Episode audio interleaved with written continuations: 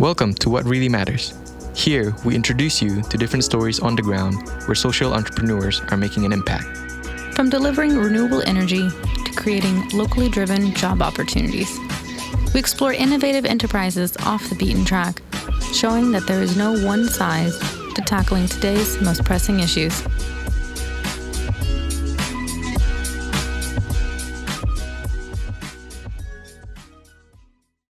On today's episode, we take you into the gorgeous Crocker Range of Sabah with Iansu Sipail, better known as Johan. The former porter turned business owner comes from the village of Terian. For years now, he's been taking outsiders on tours into the village, fulfilling both the interests of adventure seekers and the needs of his community. We joined him on one of his tours, taking dips in rushing streams, peeling off leeches, and hiking for hours. We also got a better understanding of Johan's brand of ecotourism. It extends beyond just mitigating ecological footprints to involving everyone in his village in the planning and managing of the tours themselves. There are no gimmicky displays, and the food is locally sourced. As you'll hear Johan explain, his mission is not to just make a personal profit, but also make sure his wider community benefits as well.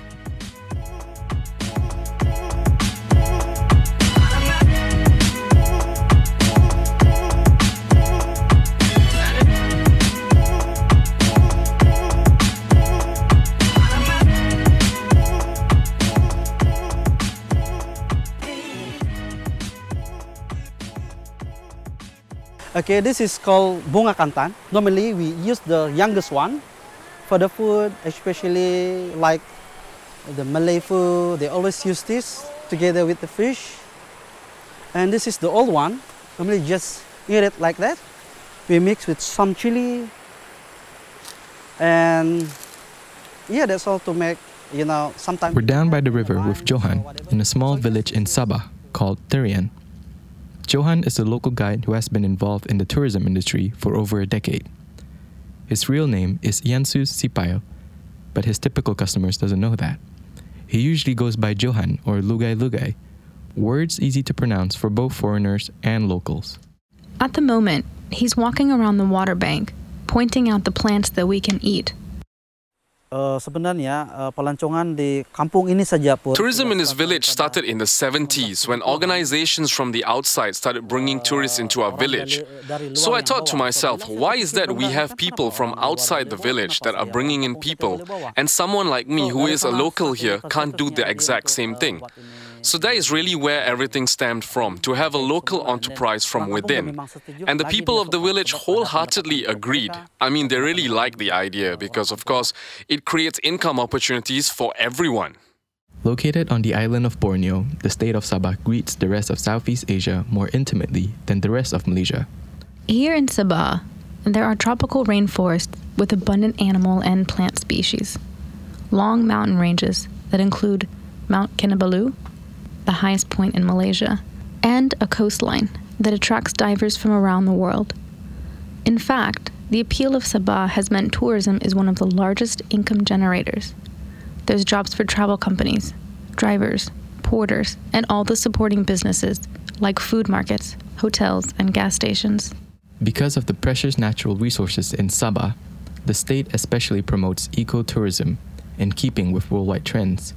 This means offering tourists a chance to explore the Bornean state through low impact excursions into otherwise fragile or relatively untouched remote areas, including Lugai tours.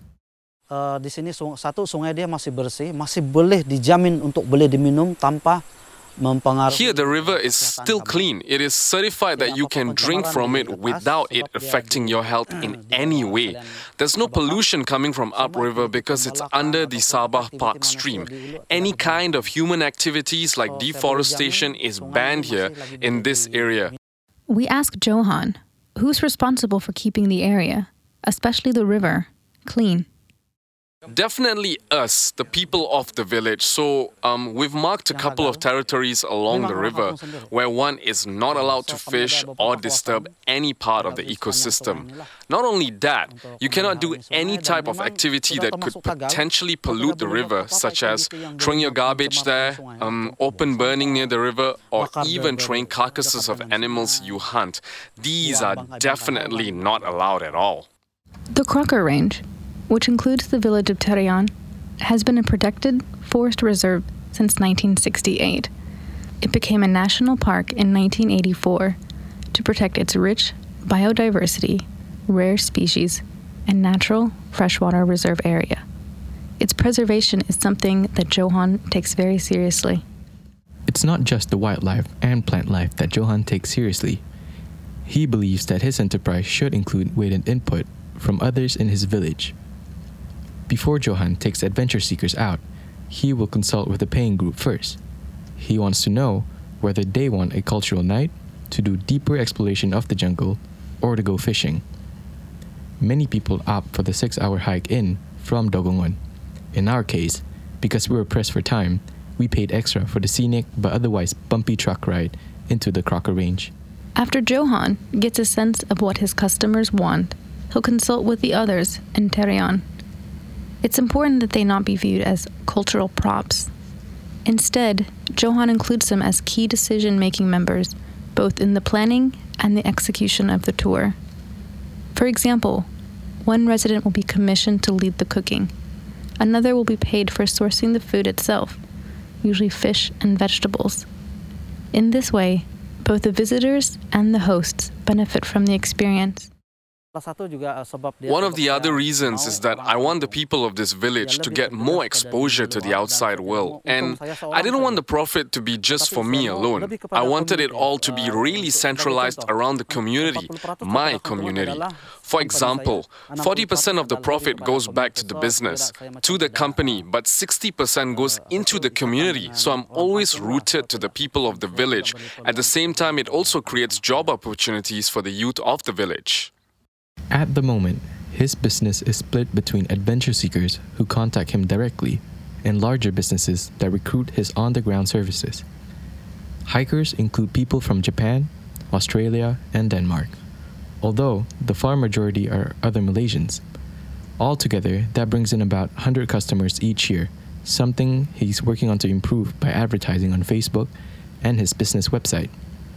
He's also developing an Instagram account to show the rivers, mountains, and villages he takes people through.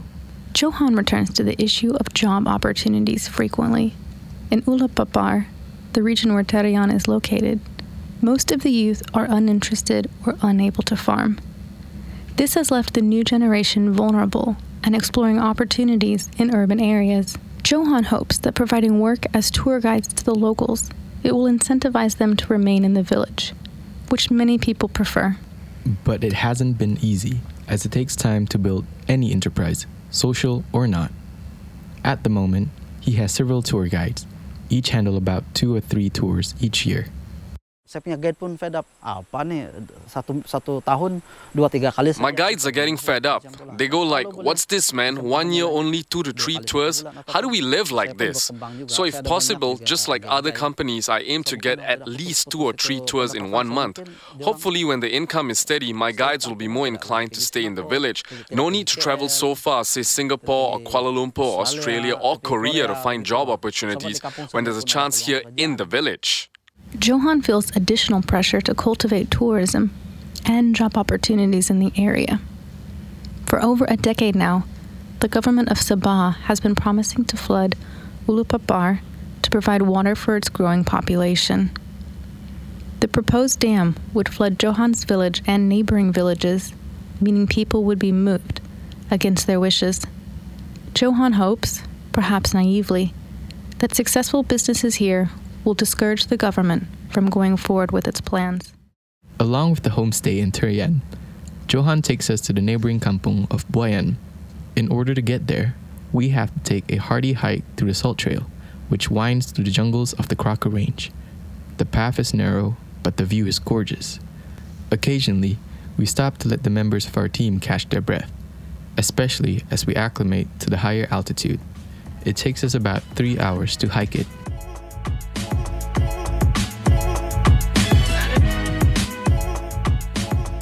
Johan explains some history of the trail, which dates back to the colonial era. Residents in the area would use it to hike into the town of Jesselton. They were largely self sufficient, but still needed to buy certain essentials like salt. Because the villages around here are built in and around the mountain range, the salt trail was the main route linking everyone. It would take about a day to get from one village to another. Weddings, funerals, meetings, everyone used it.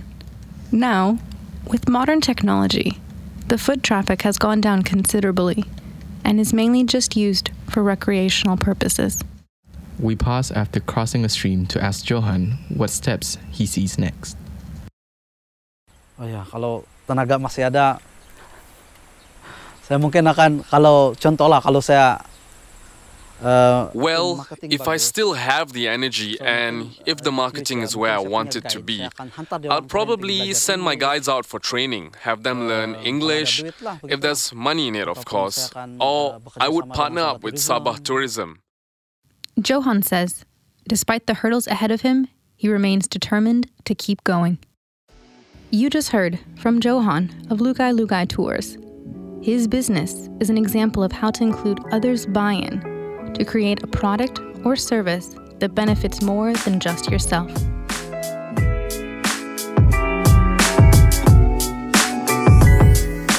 On our next episode, we take a closer look at the lucrative but controversial palm oil industry.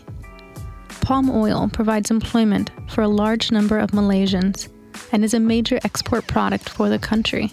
But the industry has also been linked to deforestation habitat degradation, and indigenous rights abuses. As consumers boycott products that include palm oil, major companies have responded by demanding the product be more ethically and sustainably produced. We take a look at how one social enterprise, Wild Asia's group scheme, is tackling this challenge.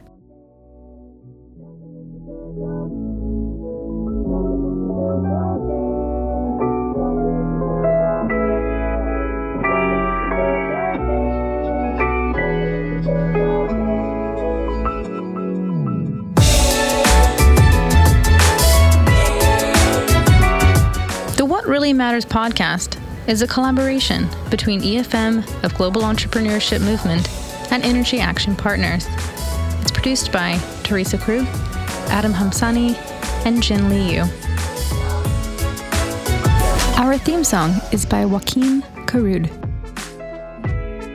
Our sound engineers are Muhammad Ayman and Arif Liu.